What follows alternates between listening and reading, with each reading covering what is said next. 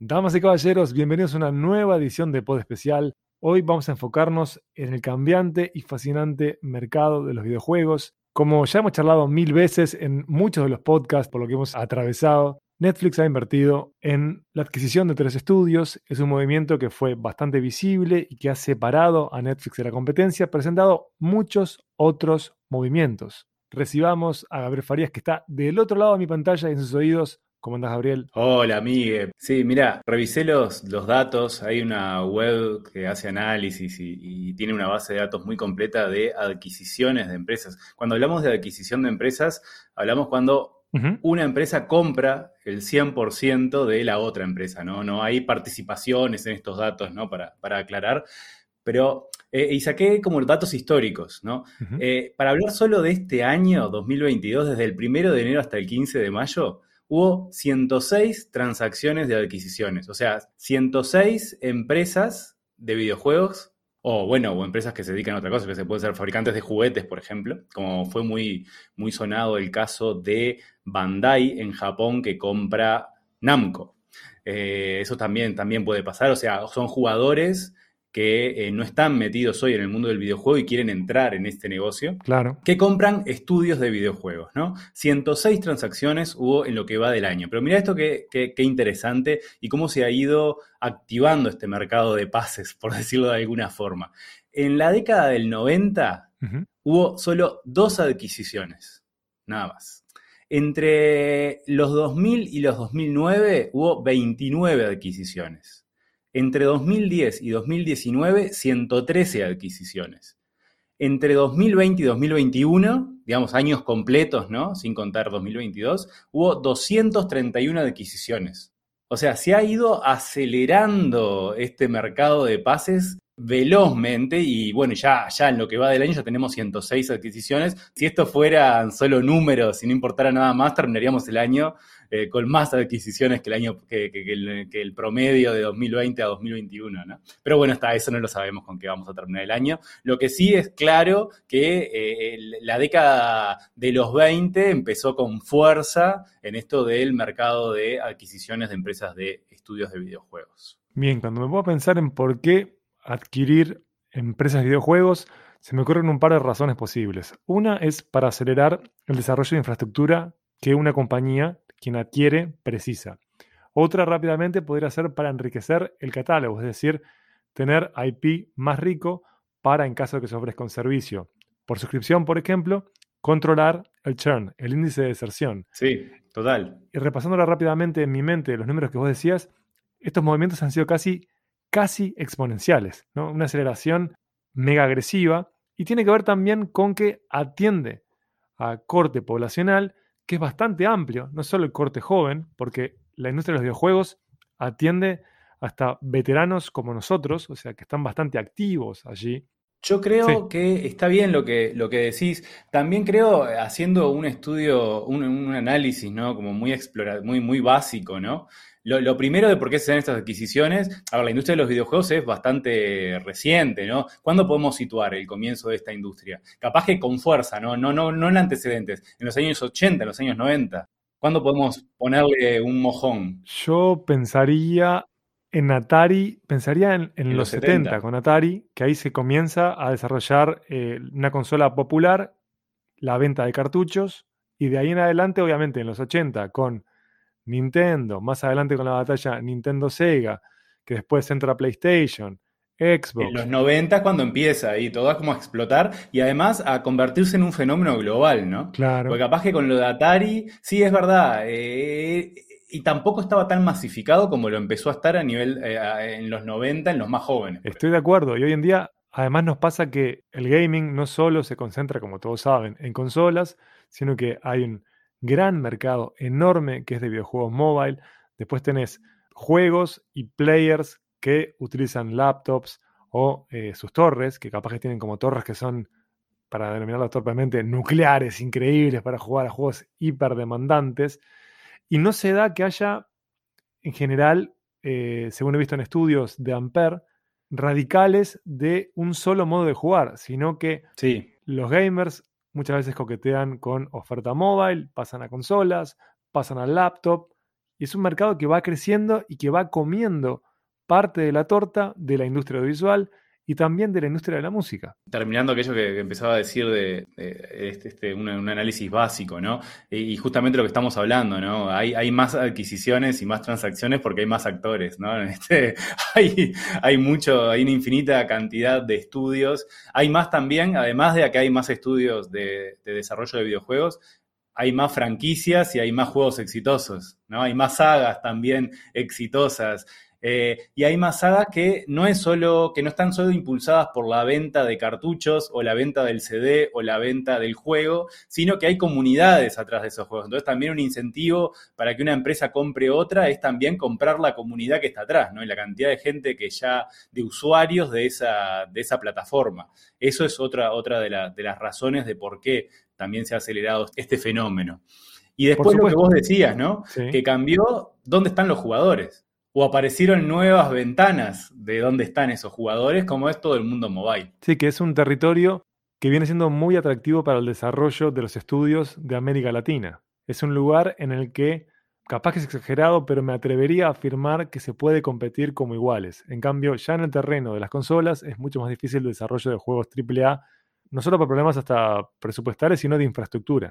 Y, después la última razón, y yo creo que esta razón explica por qué en estos años, en 2020, 2021, 2022, sí se ha eh, acelerado de forma radical, tiene que ver con lo que vos decías al principio de estos indicadores que estamos más acostumbrados de verlos en la industria del streaming de video, y no tanto todavía en la de videojuegos de controlar el churn o de tener razones para suscribirte a, un, eh, a, un, a una plataforma de streaming de video, que están adoptando el, lo que se llama el cloud gaming o el juego en la nube o el streaming de videojuegos, eh, está adoptando los mismos indicadores que tiene la industria ya, la industria audiovisual. ¿Por qué? Porque es esta gran revolución que va a venir ahora o que está llegando con fuerza ahora en estos años, que es el juego, eh, que es jugar en la nube, ¿no? Donde ya no se necesitan, uno ya no necesita, esa torre este, con recursos impresionantes, colorida y que uno le ponía ahí una tarjeta gráfica carísima, sino que uno simplemente se conecta eh, desde tu televisor o desde tu teléfono, desde cualquier dispositivo eh, te conectás a, esta plataforma y puedes jugar juegos que tienen un, requerimiento eh, de recursos gigante, ¿no? ya, ya eso ya no es un límite. Ya no va a ser un límite, eh, o sea, tener una consola, ¿no? Una consola que hoy está alrededor de los mil dólares, ¿no? Como la, PS5 o la Xbox nueva. ya no va a hacer falta tener esa cantidad de recursos, ¿no? Sí, son centros multimedia de lujo ya casi, y yo creo que va a seguir profundizando eh, en ese público, ¿no? En, gente pudiente que tenga el fetiche de tener esas consolas. Ahora, con el videojuego, con los juegos, perdón, este, que son, que se sostienen en la nube, todavía lo que nos sigue faltando son sistemas que ofrezcan gran parte del catálogo que genera mayor engagement. Porque cuando vos repasabas que la industria de los videojuegos está comenzando a prestar atención a indicadores que se puede ver en la industria del audiovisual o, en la música, claro, comienzan a generarse como paredes este, que vuelven a separar qué tiene cada plataforma. Y allí sí es importante tener sagas, tener títulos que sirvan para tentarte, tener títulos, o sea, fondo que sirva para que vos sigas ahí. y esas comunidades son mega relevantes, porque las comunidades que están detrás de estos videojuegos son las que generan que esos juegos sean grandes eventos culturales. Sí, porque además este, yo los invito a todos los oyentes a que se puedan, puedan probar algún sistema de estos. ¿Y cómo los invito? Bueno, lamentablemente desde nuestro continente hay solo un actor y no es un actor así que uno puede probar completamente esto que es eh, GeForce Now, el servicio de GeForce Now de Nvidia, que está prestado por una empresa que está establecida en Uruguay que se llama Avia. Y, y eh, para América Latina se streamean todos esos juegos desde el data center de la empresa de telecomunicaciones de Uruguay que se llama Antel. ¿Por qué GeForce Now no es todavía eh, juegos en la nube como yo quisiera y como ya se puede probar en otras regiones del mundo, como el servicio de cloud gaming de Xbox, de Microsoft, ¿no? Porque es un modelo de negocios que se llama Bring Your Own Games. O sea, a no ser Fortnite, que es gratuito, entonces por eso uno no tiene que pagar, el resto de los juegos que no son gratuitos, vos tenés que pagarlos, ya sea en la tienda de Epic o en, Steam o en las tiendas, vos tenés que ser el dueño de, ese juego para poder este, jugarlo ¿no? en esa plataforma. Pero igual, pueden probar a, través de América Latina. Se puede probar, por ejemplo, el, beta de Cloud Gaming de Xbox desde América Latina si ustedes tienen un VPN. Eh, pueden suscribirse al servicio o probar el servicio. Por ejemplo, ahora, eh, la semana pasada se anunció que se puede jugar Fortnite de, forma gratuita sin tener suscripción, sin tener el Xbox Cloud Gaming o el Xbox Game Pass, creo que se llama, que cuesta unos 15 dólares mensuales. O sea, Fortnite podés este, tener una cuenta de Xbox y jugarlo y con un VPN y se juega re bien en cualquier dispositivo. Pero pruébenlo porque esto que vos decías del catálogo y las sagas es como fundamental para esta nueva paso de la industria. Porque uno se va a suscribir al servicio que tenga mejores títulos o tenga los títulos que uno quiera jugar. Claro. Y si vos entras hoy en día al, cloud gaming de Xbox, es impresionante. Vos tenés un montón de juegos AAA ahí metidos. ¿Por qué? Porque Microsoft ha ido comprando y adquiriendo un montón de los mejores estudios que ha habido en el mundo. A ver, y no solo Microsoft, ¿no? Sino, sino otros, otros actores también, ¿no? Este, y, este año también, el, en enero de 2022, fue un año, fue un mes, enero, pero recontra movido para la industria que, por ejemplo, ¿no? el, año comenzó con que eh, Take Two Interactive, que Take Two Interactive es la empresa que está detrás de Grand Theft Auto, creo que eso es el título recontra conocido, GTA, gigante, gigante. Gigante. Ese fue, así empezó el año con lo que era o lo que iba a ser la compra más millonaria nunca antes hecha por un videojuego, que era por, eh, compró la empresa Sinja, eh, Singa, de, por 12.700 eh, millones de dólares, ¿no? Que ese era, era, la compra más grande del mundo. Sinja es un desarrollador que tiene mucho éxito en el mundo mobile, ¿no? Tiene unos jueguitos que se llaman Empire and, Puzzles, eh, High Wheels, eh, Farmville, eh, War with Friends, Singa Poker, o sea, tiene, un montón de jueguitos que lo que tienen atrás son comunidades, ¿no? De nuevo, ¿no? Esta idea de adquirir también no solo un juego de éxito, sino de adquirir una comunidad. Take Two Interactive es la tercera empresa de videojuegos de Estados Unidos después de Activision Blizzard, que hasta ese momento era independiente, y de eh, EA eh, e Sport o EA, ¿no? Electronic Arts. Eh, después, bueno, después vino, después vino Microsoft y, y hizo algo que eh, uno si está por fuera no, no, entiende lo que hizo, porque si 12.700 millones parecían mucho, los 68.700 millones que pagó Microsoft por Activision Blizzard, eh, no sé, es algo, son tres, cuatro, cinco veces más, ¿no? Este, es algo que no tiene nombre. Pero claro, estamos hablando de Activision Blizzard, que es un peso pesado de la industria. Totalmente. De verdad, eso es un peso pesado de la industria.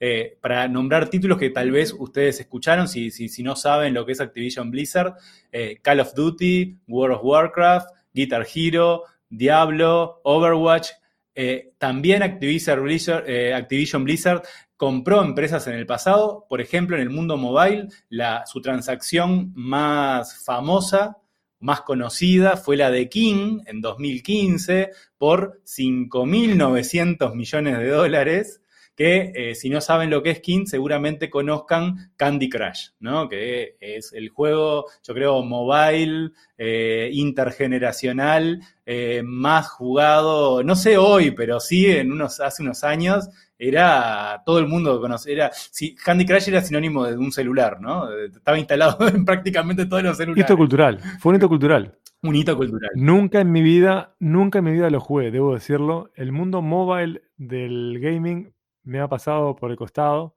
Este, estoy tan, tan atrasado en ello y no, y no me da pena. Este, estoy viendo justamente cómo va iterando y qué va presentando Netflix para su app mobile, porque ya te contaba el otro día, este, por fuera del podcast, que me tentó un juego de zombies. Me tentó un juego de zombies. Es el primer juego que me tienta de los experimentos que va haciendo Netflix con cada uno de nosotros. Netflix apuesta a, dentro de 10 años, tener una oferta mega sólida, que donde la llegue a monetizar, ya que hoy hay un discurso como bastante crítico vinculado al crecimiento de Netflix, donde llegue a monetizar eso, van a ser un peso mega pesado.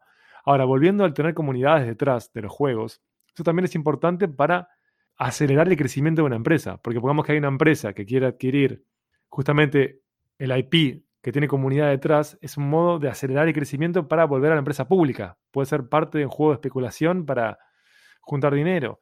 Em, en el caso de Microsoft no estamos este, ante ese escenario, porque es una de las compañías más grandes de la Tierra. La apuesta con Activision Blizzard tuvo algunos conflictos de corte político-social, este, diplomático, bastantes escandalillos, pero como repasabas, tiene juegos que no solo son interesantes en ese reino, mm. sino que, como ya hemos visto, el IP de videojuegos termina provocando que se genere dinero en adaptaciones televisivas, en adaptaciones este, en el mundo de las historietas, en merchandising. Es un mercado enorme que parece ilimitado. Para seguir también, Microsoft no es la única empresa de videojuegos que, compra, por supuesto. Eh, Microsoft está armando ese catálogo justamente para tener títulos de peso y que la gente quiera suscribirse a su servicio y no eh, migre, no eh, controlar lo que vos decís, el, el churn.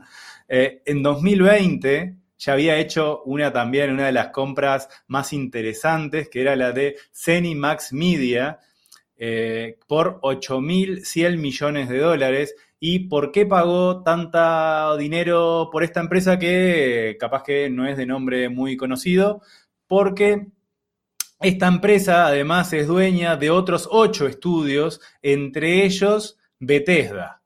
Bethesda, que es un archiconocido que tiene títulos como el Doom, el Doom ya es, un recontra clásico, y Fallout. Fallout, sí. Esos dos juegos eh, y después la otra comunidad que se trajo Microsoft a su casa fue en el año 2014 por 2.500 millones y fue la empresa Mojang, la empresa sueca Mojang o Mojang o como bueno como quieran decirle Minecraft. que es la empresa desarrolladora de el archiconocido Minecraft exactamente. Que también que el Minecraft es este mundo abierto que eh, uno puede eh, hacer sus propias, sus propias historias o también puede hacer sus propios videojuegos y subirlos al catálogo para que otros lo puedan jugar. Es, y tiene una comunidad de millones, de millones de, de usuarios en todo el mundo. Y no solo eso, sino que también ha sacado distintas versiones, como por ejemplo una versión educativa. Donde ya no hay un gameplay eh, de, matar a otros o uno protegerse para que los zombies no lo maten, sino que este, ya hay un interés ahí en entender también este, un montón de, de utilizar la plataforma con fines educativos. Es así, y como charlamos otras veces, también es una herramienta de diplomacia de los estados. Por ejemplo, Estados Unidos todos los años propone que estudiantes escolares y liceales utilicen el Farmcraft, que es esta versión este, educativa en la que pone a niños y adolescentes a desarrollar este, trabajos específicos en diferentes topografías y climas, mientras que van recibiendo este, formación científica. Así que es súper amplio lo que se puede hacer en Minecraft. Es un juego que yo adoro como testigo, simplemente por verle cada tanto acompañar a mis hijos en ello. Está muy fuerte la apuesta de Microsoft. ¿eh? Está realmente atractiva y no ha parado de, te diría que es casi de sicario. O sea, son todos golpes perfectos. Sí, porque ya te digo, el catálogo de juegos es fuertísimo. Contraten un VPN, entren eh, a, la, a, la, tienda en Estados Unidos, al Cloud Gaming en Estados Unidos. Se puede jugar en tableta, en computadora, en televisor, en donde quieras, pues está, está la plataforma, en la computadora. Eh, y de verdad el catálogo es fuertísimo por unos módicos 15 dólares mensuales. De verdad, yo creo que re vale la pena y ojalá, bueno, llegue el momento en que lancen esto eh, a nivel internacional, ¿no? Eh, sí, contraten un VPN que sepan que funciona para streamear juegos, ¿no? Que también requiere una buena velocidad, un buen ping. Que hay, existe. Che, pero pará, es una cuota alta, es una cuota alta, es una cuota como de un servicio Es una cuota alta. como Netflix, ¿no? Es una cuota que es elevada. Sí. Hay que ver ahí cuál es tu volumen de uso. Por eso también eh, ya esto ya entra con mucha competencia, yo creo. Porque esto sí entra a competir con. Netflix, un tiempo de Netflix. Por eso también Netflix, viéndolo desde este punto de vista, invierte en videojuegos. No porque este, es porque también la misma, son el- el- en definitiva el público va a ser el mismo. Porque el público adulto que está dispuesto a pagar por Netflix es el público que juega videojuegos hoy, el, rango de, de- público que está, que juega más a videojuegos hoy en día. Entonces, este, eh, por eso también Netflix se mete en, este mundillo.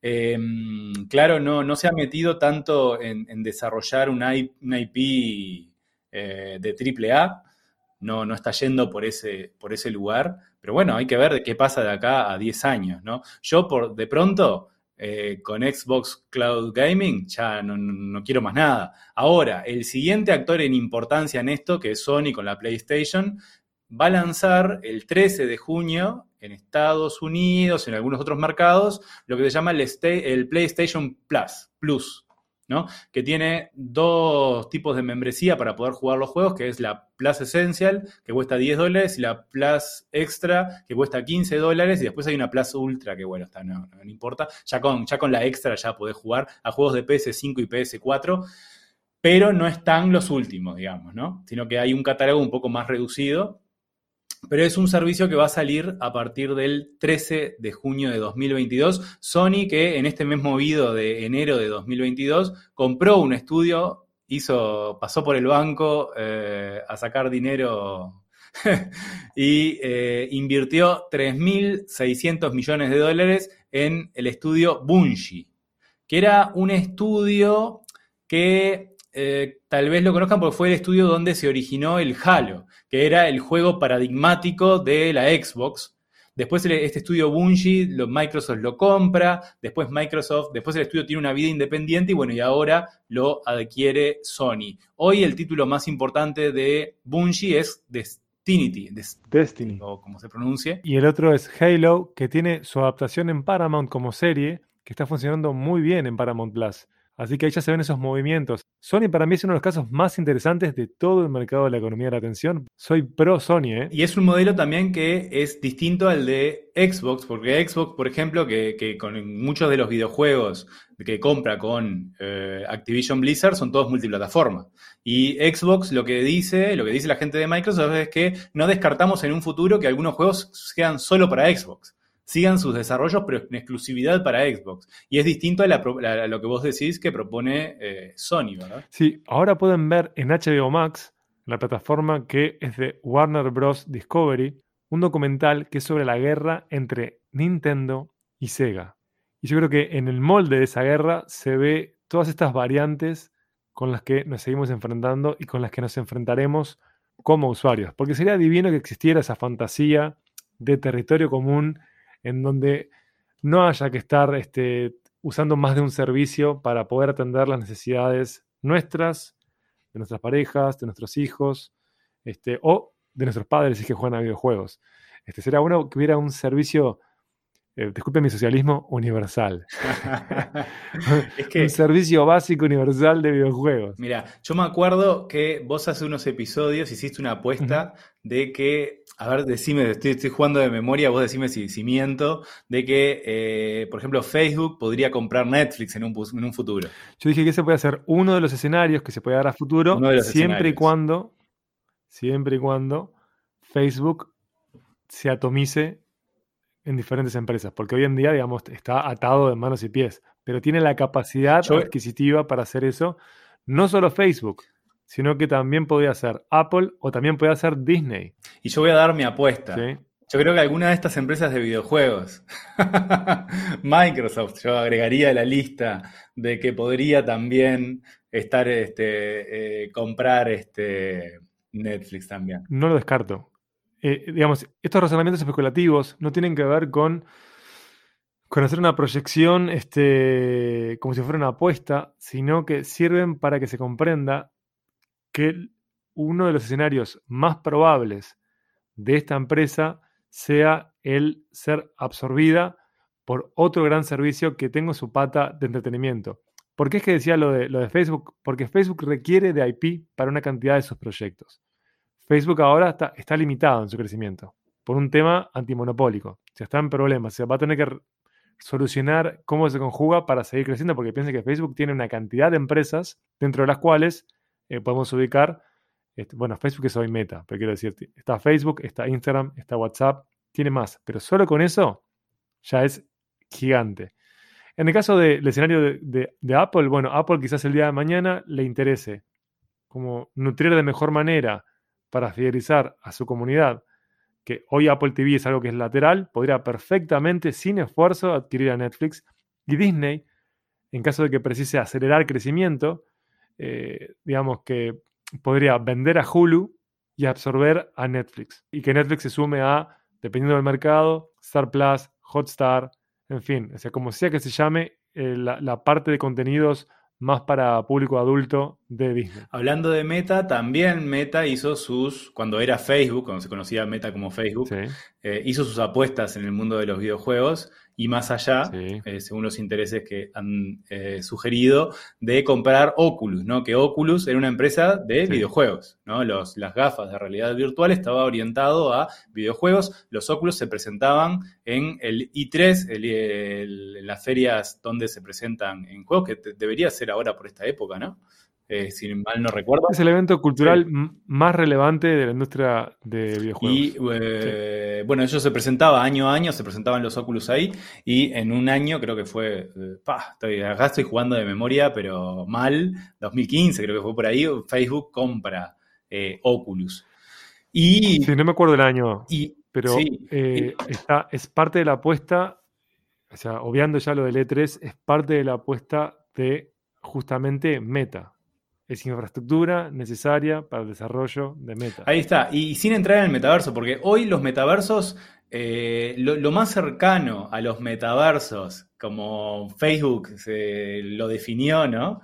Son videojuegos, lo más cercano que tenemos hoy a metaversos. Es Fortnite, es Minecraft, ¿no? Es, son ese tipo, ese estilo de videojuegos.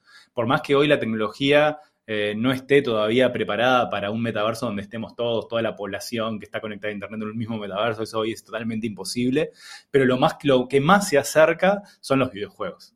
Y bueno, y hay otro actor que de este tengo pocos datos, más allá, a ver, em, que es Amazon, ¿no? Que Amazon tiene su servicio también de cloud gaming que se llama Luna. Hmm. que venden también con un mando, con un control exclusivo, que parece que, vale, si uno está en ese servicio, parece que vale la pena comprarlo porque funciona muy bien. Bueno, un poco de reviews que he leído por ahí.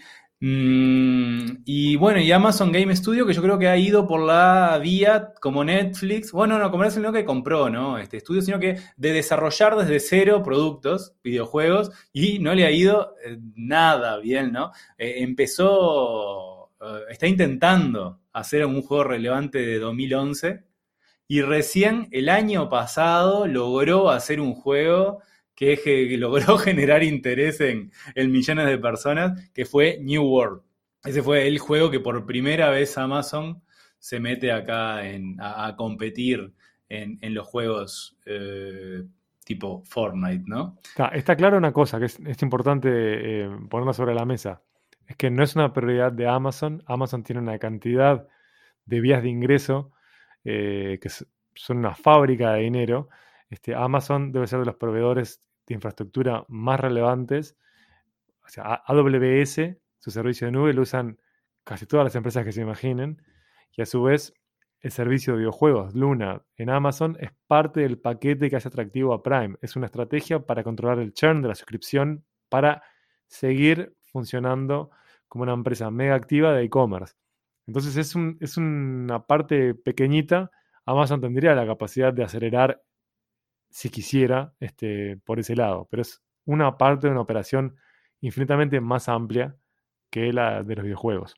por eso es importante como no obviar que cada una de estas empresas que van adquiriendo o IP o empresas de videojuegos, todas tienen diferentes eh, objetivos estratégicos.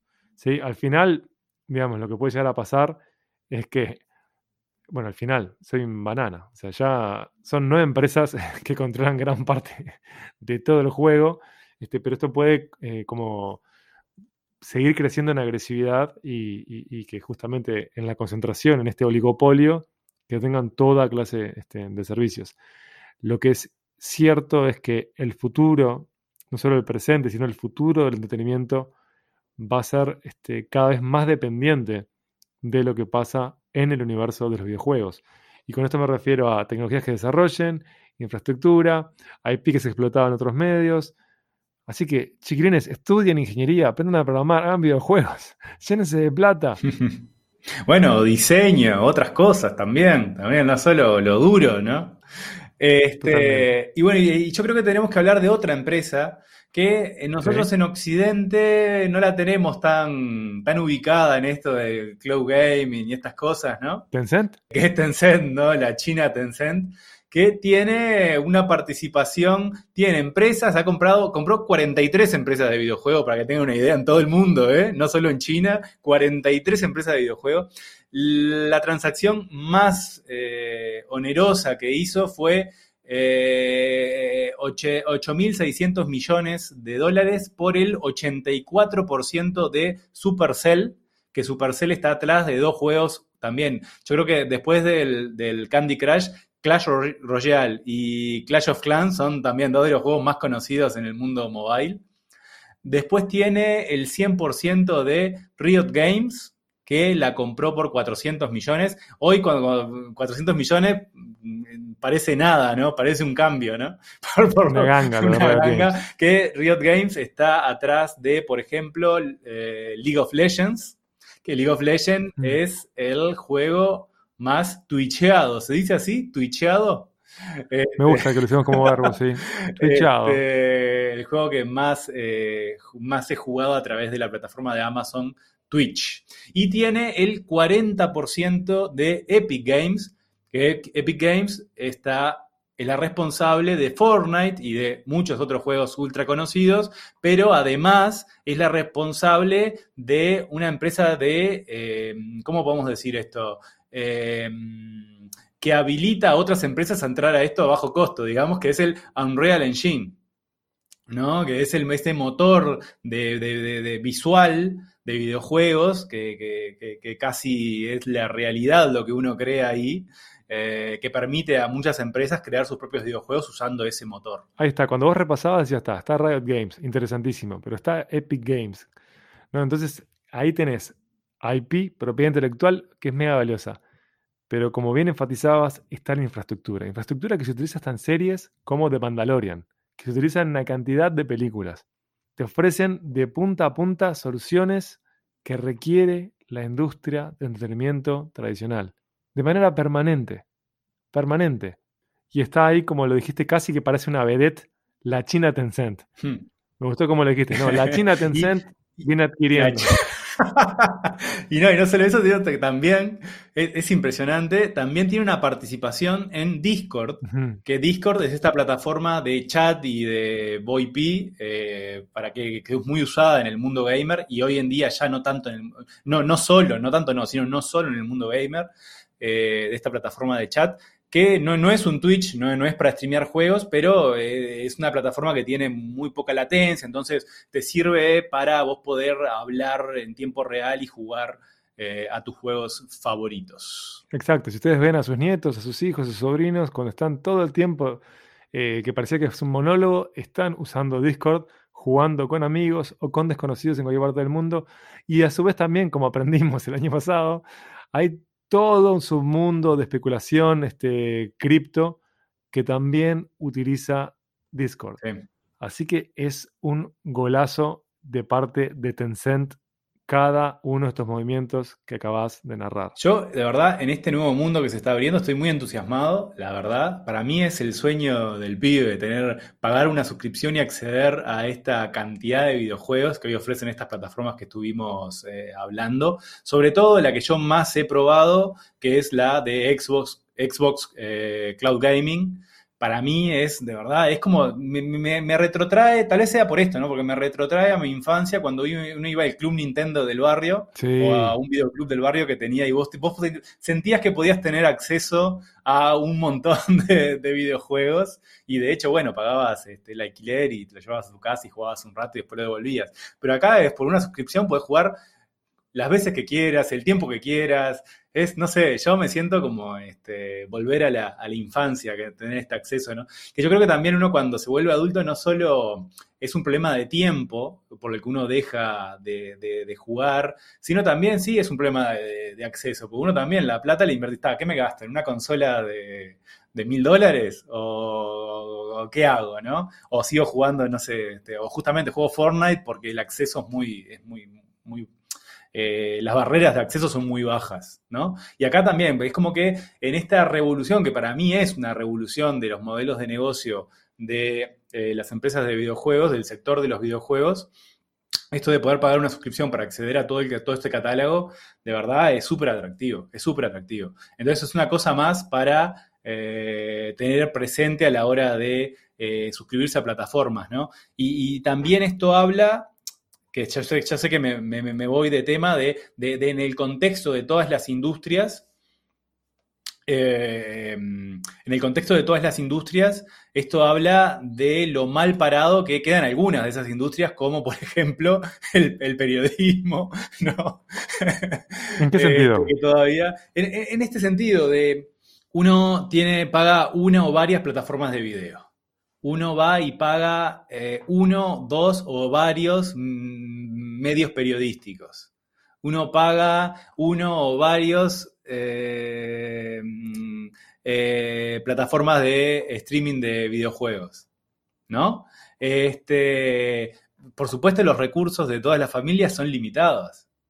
Entonces, si uno ve también cuáles son los recursos que son de uso familiar, también por ese lado, eh, por supuesto el periodismo que, pierde. O, no, o capaz que el periodismo también tiene que empezar a empezar, empezar a pensar en contenidos que sean eh, cross edad, ¿no? Multiedad, ¿no? Que eso pocos lo, han hecho. Y, con esto no estoy refiriendo a versiones del periódico escritos para niños. No, no me estoy refiriendo a eso. No me estoy refiriendo a eso. Sino juegos, no sé, eh, otro tipo de plataformas eh, que, puedan tener, ¿no? Pero claro, bueno, también uno está pretendiendo que la industria periodística, eh, lo que pasa es que estamos tan acostumbrados hoy en día a esto que en los 2000 se dio en llamar convergencia, ¿no? Que parece que todo va a converger y todo va a terminar siendo lo mismo, ¿no? y no, y no es así, no es así, no es así. Yo creo que, hay que pensarlo un poquito mejor. Bueno, me gustó ese soliloquio crítico con el periodismo, con la falta de sentido y utilidad. Eh, hay que hay que pensar, hay experimentos este, vinculados a mm, la gamificación para que ingresen este, lectoras y lectores más jóvenes. Hay terreno para mí para desarrollar ahí, pero igual lo principal siempre es cómo se sirve una comunidad específica. Eh, y en este caso, para mí el problema es anterior. Es, por ejemplo, ¿se atiende verdaderamente la necesidad que identifica la comunidad que tiene o no es así? Es eso. Claro. ¿no? por ejemplo, hoy veía un medio eh, paraguayo que es el surtidor, el surti.com se llama. Eh, y es muy interesante como ellos hacen, y, es algo que yo no había escuchado nunca, que es, ellos tienen, eh, hay, algunos medios, ¿no? Que el storytelling está como muy este, eh, difundido, pero ellos lo que dicen que hacen es el scrollytelling, que es contar una historia según el scroll de las pantallas, digamos, que vos ves en el navegador. Me pareció como súper, súper este, divertido el concepto. Y está bueno este concepto de scrollytelling que también aplica mucho a esto de la cultura de, la de la, de la economía de la, atención, ¿no? Este, ¿Cuántos scrolls tenés que hacer para llegar a lo que, a lo que, a lo que te interesa, ¿no? Y me parece que está, está muy interesante el concepto. Bueno, eh, vean ese medio que está muy divertido. Bueno, sigamos scrolleando a pasitos de bebé. Vamos a volver más de una vez a los cambios vinculados a la industria de los videojuegos, que es una industria que, como quedó explícito, desborda a otras industrias. Ya es difícil hablar únicamente de la industria de los videojuegos en la economía de la atención. Todos van por nuestros ojos y nuestros oídos, todos van por nuestro monto acotado que tenemos para dedicarle al entretenimiento. Ya Gabriel nos irá contando por acá cómo están esos cambios. Gabriel querido, hasta la próxima. Bueno, que tengan una buena semana o mes, bueno, hasta que nos reencontremos de vuelta.